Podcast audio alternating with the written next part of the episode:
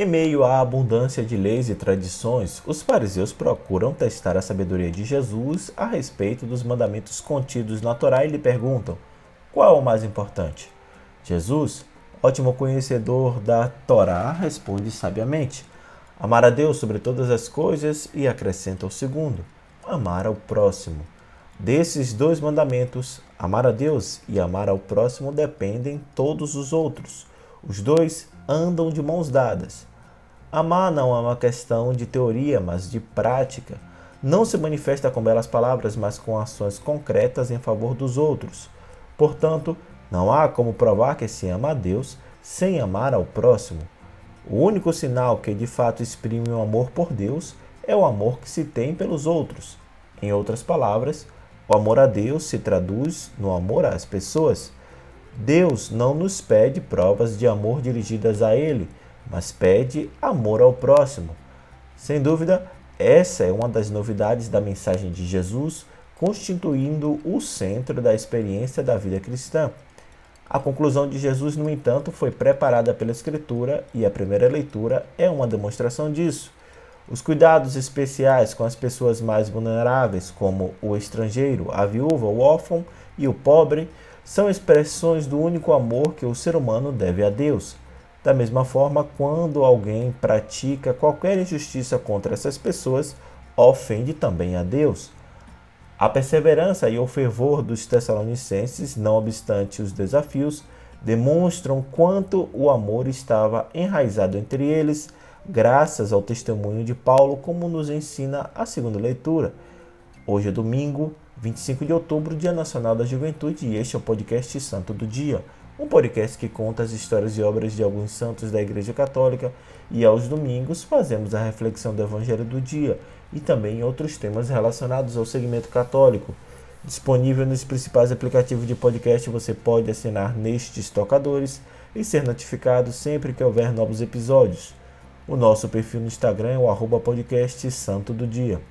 Hoje vamos refletir sobre o Evangelho da liturgia do trigésimo domingo do tempo comum, Mateus capítulo 22, versículos de 34 a 40, baseado nos roteiros homiléticos da revista Vida Pastoral escrito pelo padre Francisco Cornélio Rodrigues e pelo padre Nilo Lusa. Eu sou Fábio Cristiano. Sejam bem-vindos ao Santo do Dia.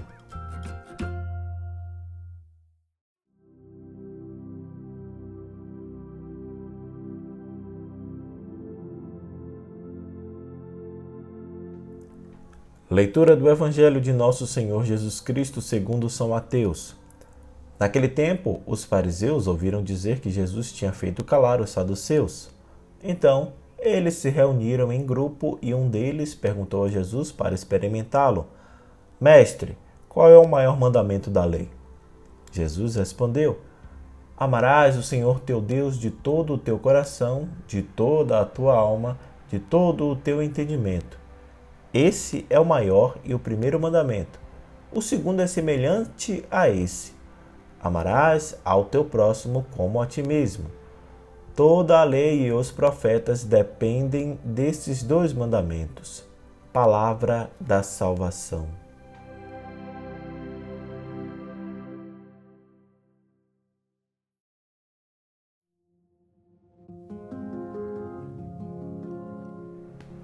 O Evangelho apresenta mais um episódio do ministério de Jesus em Jerusalém como sabemos, essa foi a fase mais tensa de toda a sua vida. Após uma entrada triunfante na cidade, sendo aclamado como filho de Davi e profeta, logo surgiram conflitos com as classes dirigentes, que não aceitavam sua proposta de reino dos céus e, consequentemente, não o reconheciam como Messias. Enquanto ensinava no templo, Jesus desmascarava o poder dos sacerdotes e anciãos e denunciava a hipocrisia e o fundamentalismo dos fariseus e escribas na interpretação da lei.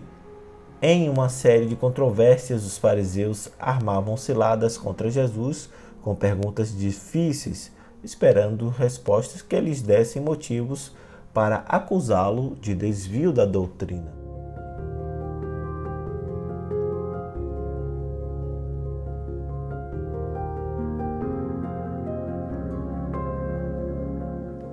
O texto deste domingo mostra mais uma controvérsia, desta vez relativa à lei. Na questão relativa ao imposto, conforme o comentário do domingo passado, Jesus deixou os fariseus sem palavras. Conseguiu também calar os saduceus em uma questão sobre a ressurreição. Depois disso, os fariseus se reuniram em grupo e elaboraram nova questão para Jesus, certamente com maior cuidado. Escolheram um deles para fazer a pergunta com o objetivo de experimentá-lo, o que significa tentar. Eis a pergunta: Qual é o maior mandamento da lei? Embora pareça simples, essa questão era muito complexa na época. Entre os fariseus predominava a opinião de que o maior mandamento era o preceito do sábado, pois alegavam que até mesmo Deus guardava esse mandamento na criação. Recorde-se que durante o ministério na Galileia, Jesus tinha sido acusado de relativizar o sábado ao pôr o bem do ser humano acima de qualquer preceito. De fato, ao longo de toda a sua vida, Jesus interpretava a lei com muita liberdade, sem preocupação alguma com a ortodoxia vigente na época.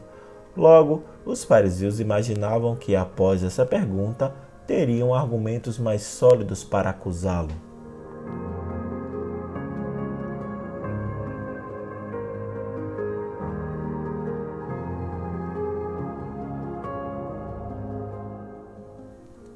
Como sempre, a resposta de Jesus transcende a pergunta. Ele recorre a duas passagens do Antigo Testamento sem classificar hierarquicamente os mandamentos, mas apresentando com sua resposta um modelo de vida. Assim, propõe o amor a Deus com toda a intensidade do ser da pessoa em paralelo com o amor ao próximo como a si mesmo, como se fossem as duas faces de uma mesma moeda. O mandamento por excelência é o amor, e este só é concreto quando é destinado simultaneamente a Deus e ao próximo. A novidade do seu ensinamento está nisso. A propósito, é do equilíbrio dessas duas dimensões do amor que depende o sentido global das Escrituras, ou seja, a lei e os profetas. O amor não é apenas a síntese ou o resumo das Escrituras, mas sua própria interpretação.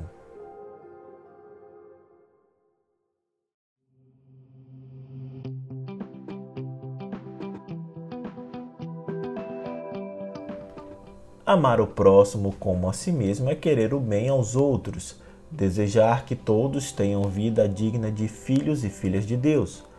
Não posso dizer que amo a Deus se não assumo o desejo e o compromisso de que os pobres melhorem suas condições de vida, os trabalhadores tenham trabalho e salário dignos, os sem teto encontrem um abrigo, os doentes tenham os cuidados necessários. É preciso vencer a globalização da indiferença a tantos males que atingem as pessoas. Quando se ama a Deus, não se pode tolerar tanta injustiça, pobreza e miséria e ficar indiferente a essas realidades. O amor nos leva a ver e ser uma igreja que sai do eu para formar o nós. Uma comunidade de pessoas fechadas em si mesmas precisa se abrir para uma comunidade de irmãos e irmãs que se auxiliam se solidarizam, partilham e se respeitam.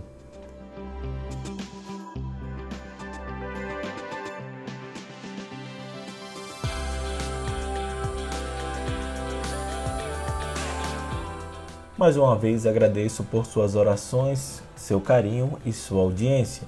Se você gostou dessa reflexão, encaminhe, indique ou compartilhe com quem você acredita que gostaria de ouvir também.